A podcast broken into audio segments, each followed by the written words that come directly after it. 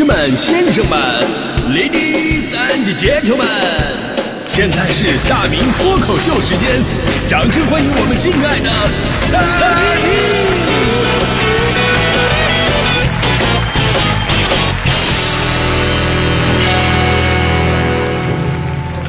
好，欢迎各位来到今天的大明脱口秀，我是大明啊。咱们今天说到压力啊，这个谁都有。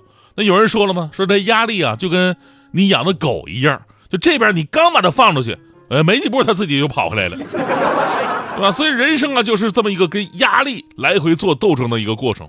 学会如何释放压力，真的就特别的重要了。你像我们这种做早班的，每天早起就怕迟到，它也是一种压力啊。这压得我每天晚上我就睡不好，我成天担惊受怕。那然后有朋友说了，说让我尝试一下运动，就当你运动完了吧，你就会睡得特别的香。我真的相信了。然后运动了几天之后，我就发现了，哎，果然早起已经不是我最大的压力了。我最大的压力已经转化成为每天坚持运动。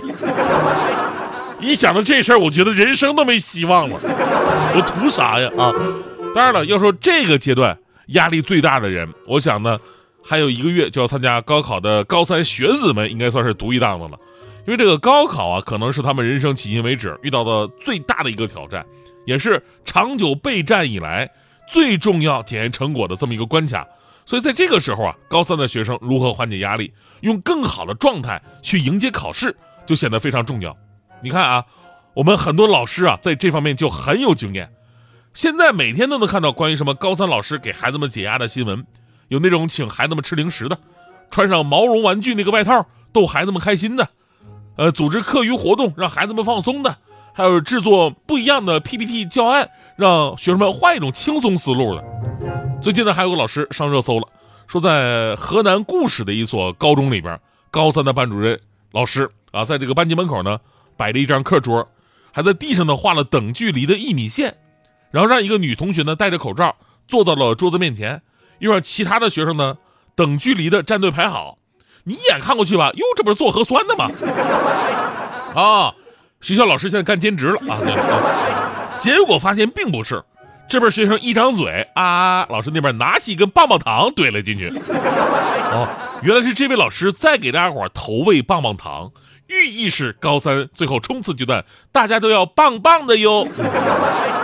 啊，然后无数网友啊羡慕嫉妒啊。啊，又又是别人家的班主任呐，自己怎么没赶上啊？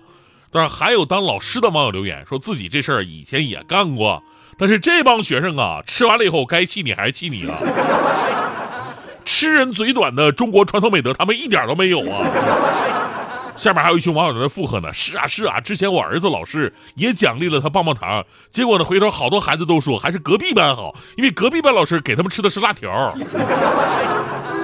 哎呀，气死我了！所以说你这帮孩子，你是不是身在福中不知福，对不对？想当年呢，我们老师根本就不会帮我们缓解压力，恰恰相反，我们最大的压力都是来自于老师。首先，黑板上提前一年写上高考倒计时的天数，整块黑板你看着就跟电影里的定时炸弹一样。啊，成天跟我们说你不好好学习，你对得起你爹妈吗？不用你嘚瑟，等考完了你看你怎么办？啥时候还搁那玩呢？咋的？一本没问题了呀？啊，就你这样，你以后别说是我教你啊！我到现在我心里边还有两大阴影，一个阴影呢是时不时的会看一下窗外，我总感觉后窗有一张面无表情的脸在盯着我。即便现在我已经住在了十几楼啊。然后呢，还有一个阴影啊，就是我听不了高跟鞋的声音。哎，我不知道你们什么样，我一听高跟鞋的声音，我这浑身发毛就紧张，当年坐下的病。我们模拟考试特别安静，走廊里边这时候传来了高跟鞋的声音，当当的，那是我们年级主任在各考场巡考，整个脚步呢是从容不迫，声音听起来冷酷无情。随着声音越来越接近，压迫感越来越强，当时我就慌了，我怎么办？我要被他抓住，我一辈子就完了。哦不，老师你原谅我，我错了。后来想起来，哎不对，我没作弊呀，我没作弊，我怕什么呀？相当于看到警察就想跑吗？这不是？所以你这么对比一下，现在的老师，人家还懂得在关键时期缓解学生压力，尤其还自费请同学吃这吃那的，没有对比就没有伤害。你们知足吧啊！让我们为这些老师点赞。但是我们说家教结合，对吧？对于孩子的教育，光老师这边做得好，你还不够，家长那边同样要给力，给孩子释放压力也是一样啊。你说老师这边给孩子解压了，家长那边可能几句话又给孩子整得神经紧张，而且最可怕什么呢？就很多家长并不觉得自己给孩子什么压力啊，我只是在鼓励他们呢，怎么变成施压的了呢？我跟你说，这很正常，人生何处不是这样啊？那些给你很大压力的人，他们最喜欢对你说的一句话就是说。不要给自己太大压力，所以接下来的是重点了啊，那就高考之前，家长千万别对孩子说的话，有很多话看似很随意，好像是什么祝福甚至是鼓励，但实际上都会对孩子造成无形中的压力。你看看这句话，你说过哪一些，或者你听过哪一些？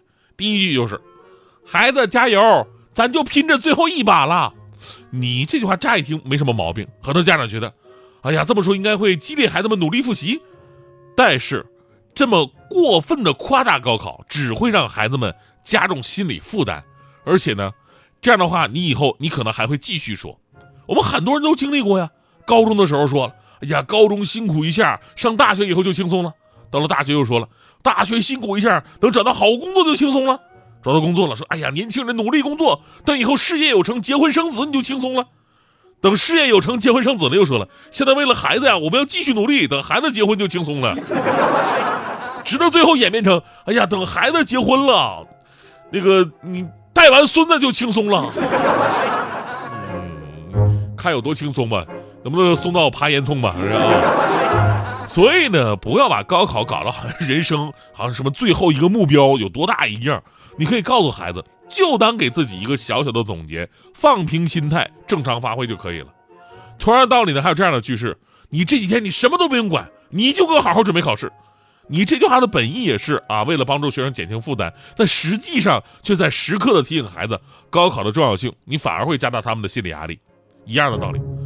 另外呢，还有一种句式啊，就是给孩子潜意识上定好一个目标，就比方说，我们对你要求不高，能上个一本就行。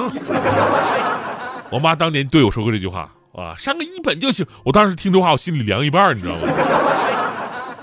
大家都处这么多年了，你们还是这么不了解我吗？还能上个一本就行？这种呢，就是家长以退为进，莫名的为孩子设下一个最低目标，同样也会增加压力。你比如说，现在很多的领导，我们领导也是，经常用这种办法来刺激我们。哎，大明啊，就凭你这影响力，你做节目这质量，咱们节目只要努努力。广告媳妇怎么也得突破一千万呢，所以跟你签了个一百五十万目标的责任书也不算难为你吧？啊，总觉得自己掉坑里了。所以收音前咱们有没有善心的大佬啊？有没有想搞慈善的？各位朋友们可以捐助我们这个可爱的主持人，可以给我们解解压什么的啊。另外呢，还有一种句式呢，就是只要你考好了，我就带你出去玩儿，或者给我给你买这，我给你买那。这个呢，倒不是什么压力，这主要是会让孩子分心，他会想：好的，那么去哪玩呢？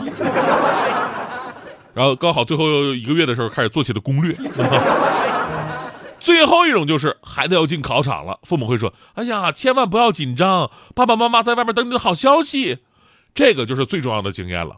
所谓紧张第一定律，大家记好，那就是越强调不紧张，就越容易紧张。这句话呀，经常会在学生要进考场的时候出现。其实学生的紧张是无法避免的，反复强调不紧张，你只会更紧张。其实影响考试的结果的因素，我们说有很多，比方说孩子们的真实水平，同时呢，也包括孩子们的一种心态。一个心态好的考生，在考试当中很可能就会超常发挥；但心态不好的，很可能只会发挥出自己真实水平的一半。所以，咱们作为家长啊，在高考的最后阶段，一定要。辅助学校帮助孩子们努力调节好自己的情绪跟状态，即使您也有紧张情绪，但是也得隐藏起来，让家庭处在一个轻松的氛围当中，啊，那告诉自己，高考嘛，对不对？高考而已，压力不要太大，考不好也没关系。现在三孩都放开了，对不对？啊，实在不行，咱趁着年轻，咱可以再要那么一个两个的，对吧？总之，最后反正孩子们、家长们，咱们一起加油啊！